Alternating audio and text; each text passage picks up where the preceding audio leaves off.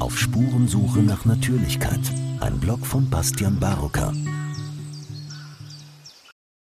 Gründe einer fehlenden Immunantwort auf totalitäre Tendenzen von Bastian Barocker. Oft höre ich in Kreisen der Maßnahmenkritiker das berühmte Zitat des französischen Pharmazeuten Claude Bernard Der Erreger ist nichts, alles ist das Milieu.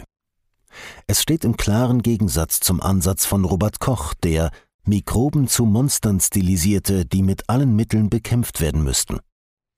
Ich selber kritisiere seit fast zwei Jahren, dass unser Immunsystem im Zusammenhang mit Corona in der öffentlichen Diskussion fast keine Rolle spielt. Der Fokus liegt fast ausschließlich auf dem Erreger und nicht auf dem Milieu. Wir seien diesem hilflos ausgeliefert und können aus uns heraus nichts gegen diese Bedrohung tun, so das gängige Narrativ. Lassen Sie mich dieses Bild abstrahieren und auf das gesamte Corona-Geschehen erweitern. Blicken wir nicht nur gebannt auf die Gefahr von außen, sondern wenden den Blick dem Milieu zu. Nehmen wir an, die nach Macht strebenden und teilweise ahnungslosen Akteure, die für die verheerende Politik der letzten zwei Jahre verantwortlich sind, seien der Erreger und die Gesellschaft ist das Milieu. Wie konnte es überhaupt so weit kommen? Wie kann es sein, dass sich eine große Mehrheit der Bevölkerung dem Narrativ von Regierenden angeschlossen hat und damit zwei Jahre Grundrechtseinschränkungen und katastrophale Gesundheitspolitik möglich waren.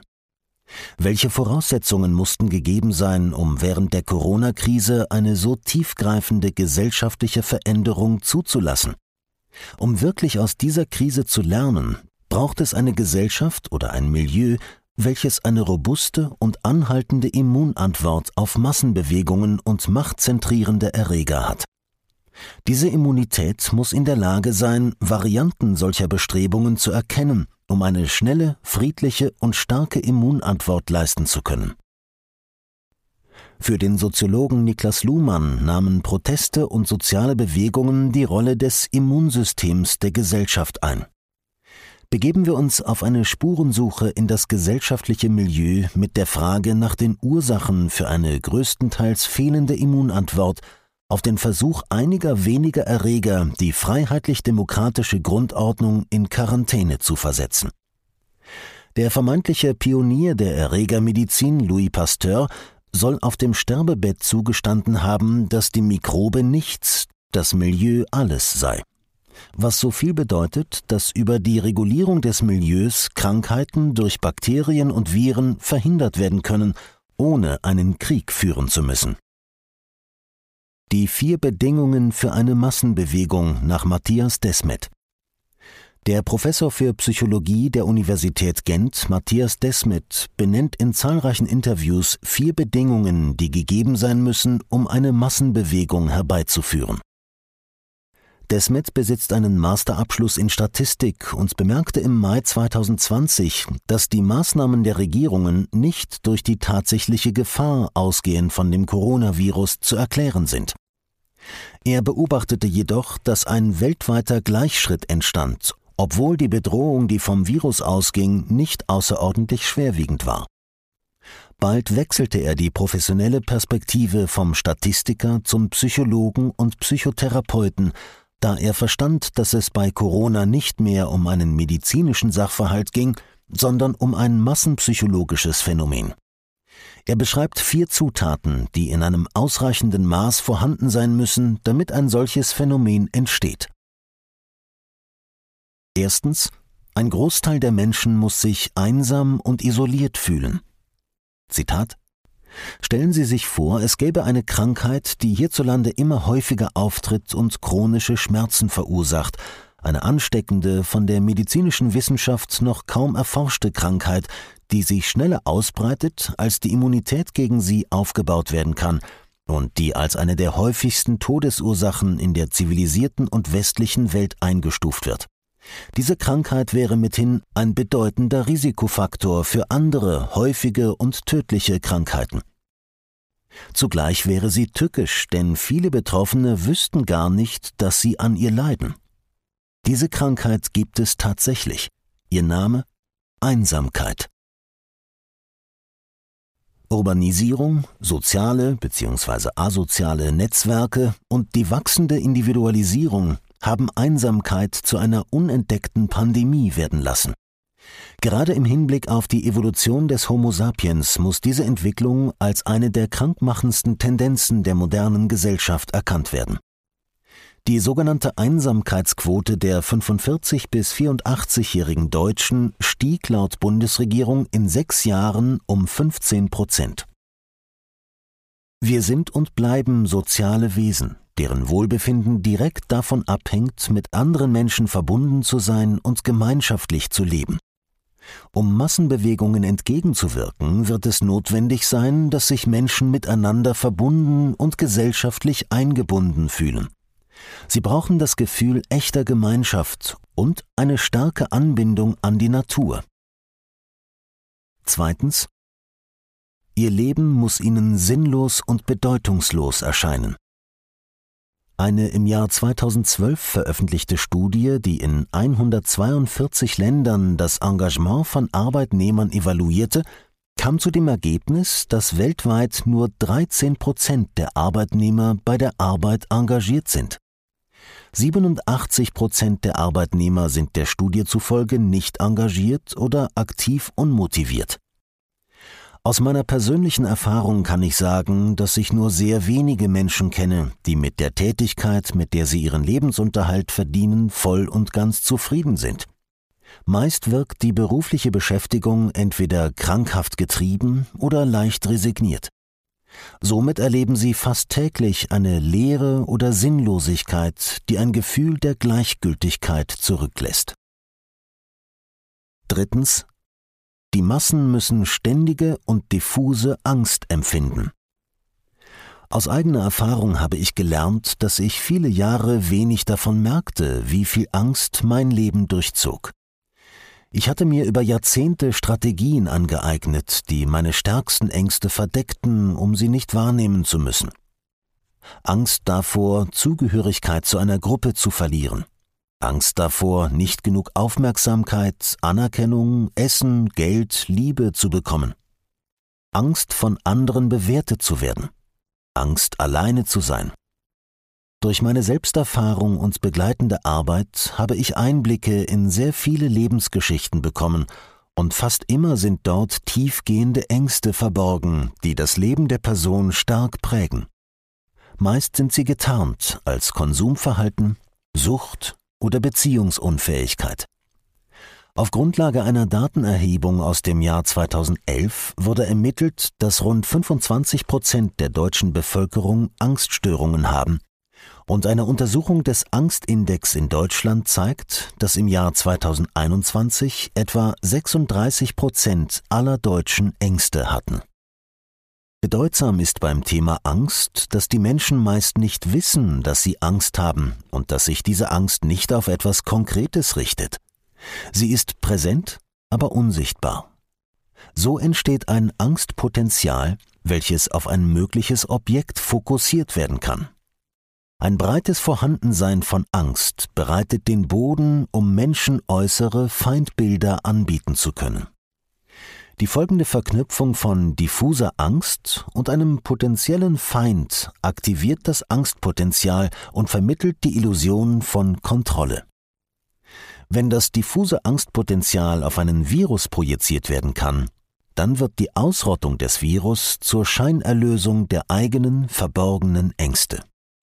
So ließe sich erklären, warum so viele Menschen mit viel Engagement an der Idee festhalten, einen saisonalen Atemwegserreger ausrotten zu können. Was für eine verführerische Vorstellung, die Angst endlich loszuwerden und sich entspannen zu können. Die tiefer liegenden Ängste, die mit dem eigenen Leben zu tun haben, wären nach der Ausrottung noch vorhanden und würden auf das nächste Objekt warten, um in das Außen projiziert werden zu können ein Teufelskreis. Auf diese Art und Weise wäre es jedoch auch möglich, bewusst Feindbilder zu erschaffen, um Massenbewegungen zu steuern. Professor Mausfeld formuliert diesen Aspekt in seinem Buch Angst und Macht folgendermaßen. Angsterzeugung ist ein Herrschaftsinstrument und Techniken zum Erzeugen von gesellschaftlicher Angst gehören zum Handwerkszeug der Macht.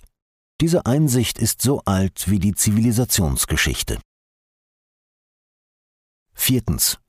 Die Massen müssen diffuse Frustration und Aggression erleben. Auf Grundlage der erlebten Sinnlosigkeit, Angst und Einsamkeit entwickeln sich Frust und Aggression. Diese Mixtur aus Gefühlen wartet förmlich darauf, ausgelebt zu werden, um den inneren Druck mildern zu können. Wie schon bei der Angst ist ein Objekt, auf welches die Aggression gerichtet werden kann, eine willkommene Erlösung. Die Migranten oder die ungeimpften oder ein anderer konstruierter Sündenbock dürfen dann dafür herhalten, dass Menschen tief im Inneren frustriert mit ihrem Leben sind. Der Sündenbock hingegen bekommt nun den aufgestauten Druck vieler Jahrzehnte ab und wird somit zum gesellschaftlichen Ventil oder Sandsack. Auch hier handelt es sich um eine willkommene Möglichkeit, nicht zu erkennen, was der ursprüngliche Grund für aufgestaute Aggression ist. Die von Desmet aufgeführten vier Säulen sind plausibel und erscheinen mit Blick auf die letzten zwei Jahre voller Distanz, Angst und Isolation als Motoren für die anhaltende Massenbewegung. Die Corona-Maßnahmen haben die bereits vorhandenen emotionalen Zustände der Gesellschaft verschlimmert und damit die Massenbewegung gefördert.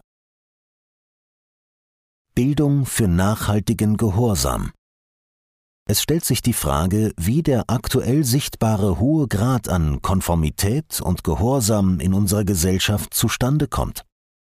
Es ist verständlich, sich über den Gleichschritt der Ärzte, Juristen und Pädagogen aufzuregen, Gleichzeitig ist es von Bedeutung, der Frage nachzugehen, woher diese kommt. Wo lernen wir uns der Gruppe anzupassen, unseren Mund zu halten und einfach das zu tun, was eine Autorität oder die Mehrheit sagt? Ist es vielleicht Teil staatlicher Bildung, Mut, Ungehorsam und eigenständiges Denken und Handeln zu verlernen? Ich vertrete die These, dass diese Umerziehung in der massenhaften und verpflichtenden Beschulung aller Kinder seinen Höhepunkt findet. Anders als in vielen anderen Ländern gibt es in Deutschland nicht nur eine Verpflichtung, gewisse schulische Inhalte zu lernen, sondern explizit die Pflicht, die Schule zu besuchen. Begründet wird diese wie folgt. Die allgemeine Schulpflicht dient in Deutschland der Durchsetzung des staatlichen Erziehungsauftrags. Dieser Auftrag richtet sich offiziell auch an die Heranbildung der Schüler als zukünftige Staatsbürger. Die ideologischen Eltern der Schule sind die Kirche und das Militär. Beide fordern von ihren Mitgliedern Gehorsam, Autoritätsglauben und Konformität. Beide Institutionen zeichnen sich durch eine lange Geschichte des Krieges und der Unterdrückung aus. Der Apfel fällt nicht weit vom Stamm. Schule ist auch heute noch eine Institution, die die Kreativität von Kindern erstickt, sie teilweise ihrer Lebendigkeit beraubt und zu braven Staatsbürgern heranzieht. Nicht alle Schulen und auch bei weitem nicht alle Lehrer tun das absichtlich. Ich glaube, dass jeder Lehrer und jede Lehrerin eigentlich etwas Gutes beabsichtigt. Aber das System Schule verunmöglicht größtenteils, dass Kinder ihren Bedürfnissen entsprechend behandelt werden. Der zweimalige Lehrer des Jahres des Bundesstaates New York, John Taylor Gatto, beschreibt Schule als einen Ort, in dem Kinder verwirrt und gleichgültig gemacht werden und ihnen beigebracht wird, ihre Klassenzugehörigkeit zu akzeptieren und nicht zu hinterfragen. Schule erschafft über viele Jahre die Erfahrung für Kinder, dass sie wenig mitbestimmen können, ihre Anwesenheit zwar wichtig ist, ihre gedankliche Präsenz jedoch unerheblich. Sie erleben, dass eine Autorität bestimmt, was sie wann und wie lernen und sie somit wenig eigene Verantwortung tragen. Daraus ergibt sich ein Gefühl der Gleichgültigkeit und des Desinteresses. Wie wahrscheinlich ist es, dass diese Kinder nach etlichen Jahren Konditionierung noch eigenständig, mutig und selbstbewusst agieren können? Wo haben sie in all der Zeit gelernt, Unrecht zu erkennen, auch wenn dieses von einer Autorität ausgeht? Haben Sie gelernt, sich für Recht einzusetzen, auch wenn Sie in der Minderheit sind? Trauen Sie sich, Ihren Mund aufzumachen und Ihre Wahrheit zu sagen, unabhängig davon, wie andere darauf reagieren? Ich würde diese Fragen mehrheitlich eher mit Nein beantworten. Und genau darin sehe ich einen der wichtigsten Gründe für die aktuell schwache Immunantwort auf den fortschreitenden Übergriff durch Regierende. Trainieren wir unser Immunsystem. Die Bedingungen für eine Massenbewegung nach Professor Desmet geben einen Hinweis darauf, worauf es in Zukunft ankommt. Es braucht ein Zusammenleben in Vertrauen und Verbundenheit mit Menschen, die sinnvollen Tätigkeiten nachgehen und die sich um ihr Innenleben kümmern. So wird ermöglicht, dass sie so wenig wie möglich diffuse Ängste und Aggressionen in sich tragen. Erfüllte Menschen, die in einem Netz von nährenden Beziehungen leben, erleben außerdem wenig Mangel und sind nicht auf kompensatorische Angebote für Zugehörigkeit oder Sinn angewiesen. Wenn es also darum geht, auf lange Sicht die Möglichkeit von Massenbewegung und Manipulation zu verringern, brauchen wir einen gesellschaftlichen Dialog, wie wir ein verbundenes und sinnvolles Leben führen. Eingebettet in dieses verbundene Leben werden Kinder in ihrem persönlichen Lernweg begleitet und dürfen ihr Potenzial voll und ganz entfalten. Ihnen stehen verschiedene Lernorte zur Verfügung, aus denen sie wählen können. Sie lernen vom Leben und dürfen Verantwortung für sich und ihre Lernreise übernehmen.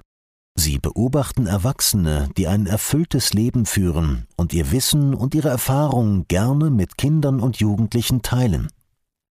Die Kinder werden in ihrer Eigenständigkeit geachtet und dürfen auf ihre Art und Weise lernen, wie es sich gut mit sich selber, mit der Natur und in Gemeinschaft lebt.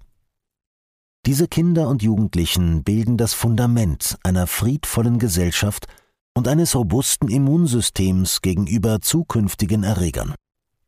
Schauen wir also nicht weiter nur gebannt auf die Bedrohung von außen, erkennen wir die Macht, die wir besitzen und übernehmen Verantwortung für das, was wir imstande sind zu ändern, uns selbst. Auf Spurensuche nach Natürlichkeit. Ein Blog von Bastian Barocker. Liebe Zuhörer, sollte Ihnen dieser Podcast wertvoll erscheinen, freue ich mich über Spenden. Nur mit finanzieller Unterstützung kann ich weiterhin Veröffentlichungen ermöglichen. Herzlichen Dank.